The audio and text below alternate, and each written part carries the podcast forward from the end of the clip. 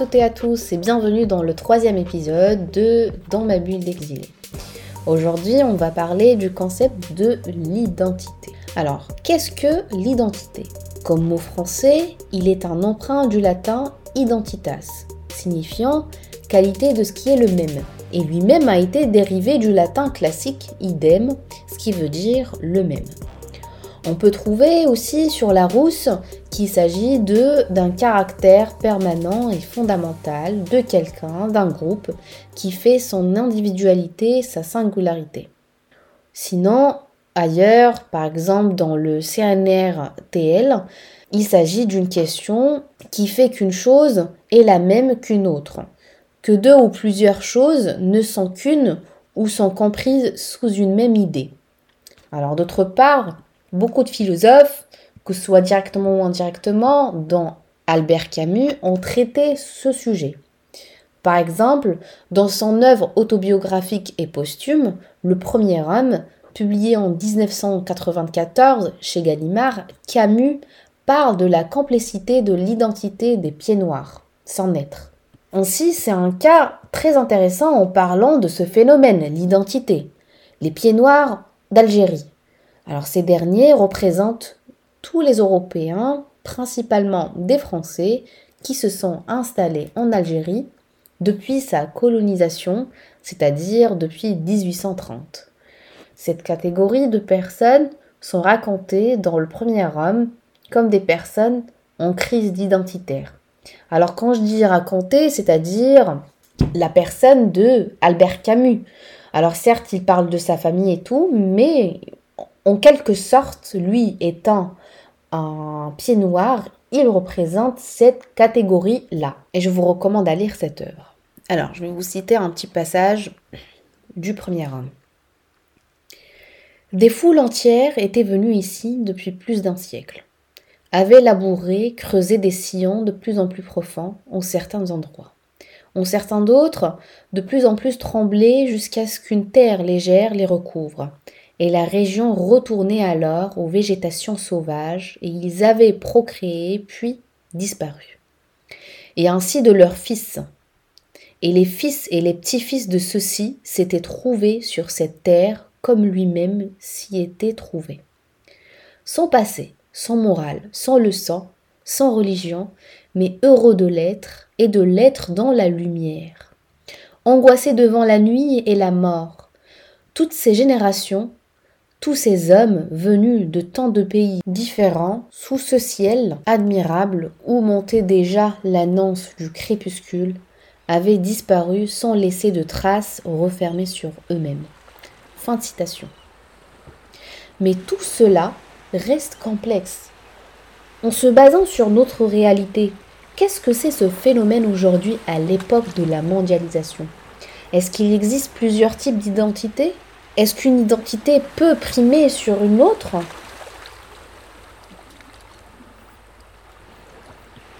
Amin Malouf, Les identités meurtrières, Grasset, 1998. Cette interrogation insistante m'a longtemps fait sourire. Aujourd'hui, je n'en souris plus. C'est qu'elle me semble révélatrice d'une vision des hommes forts répandus et à mes yeux dangereuse. Lorsqu'on me demande ce que je suis au fin fond de moi, cela suppose qu'il y a au fin fond de chacun une seule appartenance qui compte, sa vérité profonde, en quelque sorte son essence, déterminée une fois pour toutes à la naissance et qui ne changera plus. Comme si le reste, tout le reste, sa trajectoire d'homme libre, ses convictions acquises, ses préférences, sa sensibilité propre, ses affinités, sa vie en somme, ne comptait pour rien. Et lorsqu'on incite nos contemporains à affirmer leur identité, comme on le fait si souvent aujourd'hui, ce qu'on leur dit par là, c'est qu'ils doivent retrouver au fond d'eux-mêmes cette prétendue appartenance fondamentale qui est souvent religieuse ou nationale ou raciale ou ethnique, et la brandir fièrement à la face des autres.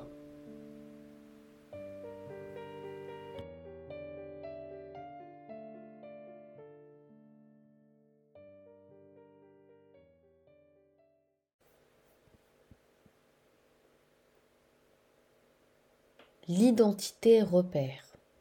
Tout d'abord, l'identité d'une personne dépend de son individualité, son appartenance à un groupe et à une communauté. Elle est donc repère, un moyen qui permet de se retrouver. Et c'est ça ce qu'est une identité en vrai. C'est le fait d'avoir des points en commun et des ressemblances avec des autres. On peut distinguer alors plusieurs types d'identités. Alors les plus, pesantes pardon, sont euh, l'identité nationale, la culturelle et surtout la religieuse. À l'exemple d'une identité nationale, un groupe d'individus s'identifie à une terre pour se dire qu'ils sont, par exemple, français, espagnol, italien ou autres. Celles qui sont liées aux cultures et aux religions peuvent faire partie d'une identité nationale, mais restent une identité à part entière. C'est-à-dire qu'une personne d'une culture amazir peut être d'une identité nationale algérienne, marocaine, tunisienne ou même libyenne. Pareil pour l'identité religieuse, une personne peut être juive et arabe à la fois. Et n'hésitez pas à me corriger parce que je sais qu'il y a beaucoup de chercheurs qui disent qu'un juif ne pourra être jamais un arabe. Bref, c'est un sujet très intéressant et à creuser surtout.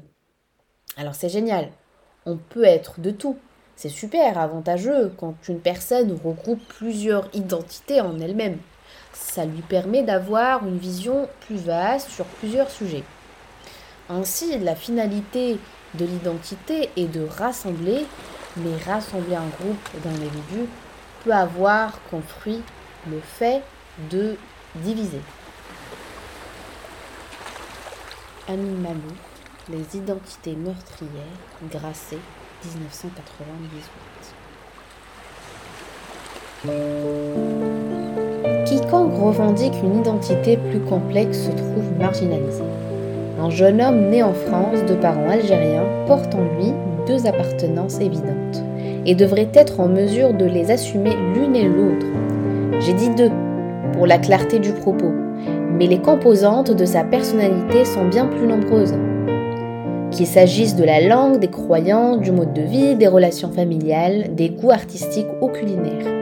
Les influences françaises, européennes, occidentales se mêlent en lui à des influences arabes, berbères, africaines, musulmanes. Une expérience enrichissante et féconde si ce jeune homme se sent libre de la livre pleinement, s'il se sent encouragé à assumer toute sa diversité.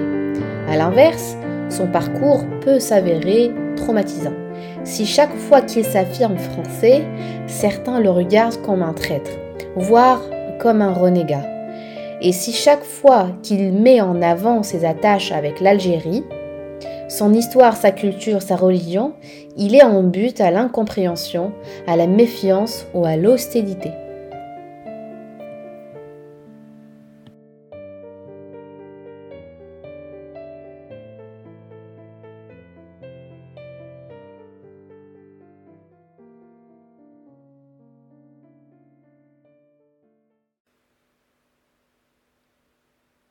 L'identité qui divise. De nos jours, le concept d'identité pose de sérieux problèmes dans le monde entier. On voit des peuples qui se déchirent pour un bout de terre, d'autres sur une histoire qui peut être bel et bien une histoire commune, et d'autres qui croient leur identité est supérieure à celle des autres.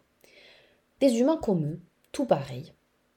Aujourd'hui aussi, l'être humain est devenu insensible au malheur des autres êtres humains c'est l'une des conséquences de l'orgueil et d'une politique qui ne connaît pas de raison. On peut voir que certains médias ne sont pas libres et travaillent pour faire passer certaines pensées sociales et idéologiques, qui contribuent de plus en plus dans la division des peuples. On le voit pratiquement partout dans le monde. Et comme l'a dit le physicien américain Heinz Pagel, c'est de l'identité qui naît la différence. Certes, une identité fait de l'autre un différent, différence entre deux individus, mais ça ne veut pas dire qu'il faut se prendre pour un opposé de l'autre. En aucun cas. Cette phrase est très intéressante car on peut la comprendre de plusieurs façons. Pour cela, il faut avoir un esprit tolérant et suffisamment d'intelligence bienveillante afin de comprendre que la diversité est une richesse et non un outil pour se déchirer. Donc, une identité peut être une prison si on est victime d'ignorance et quand on ne possède pas une conscience humaine, malheureusement.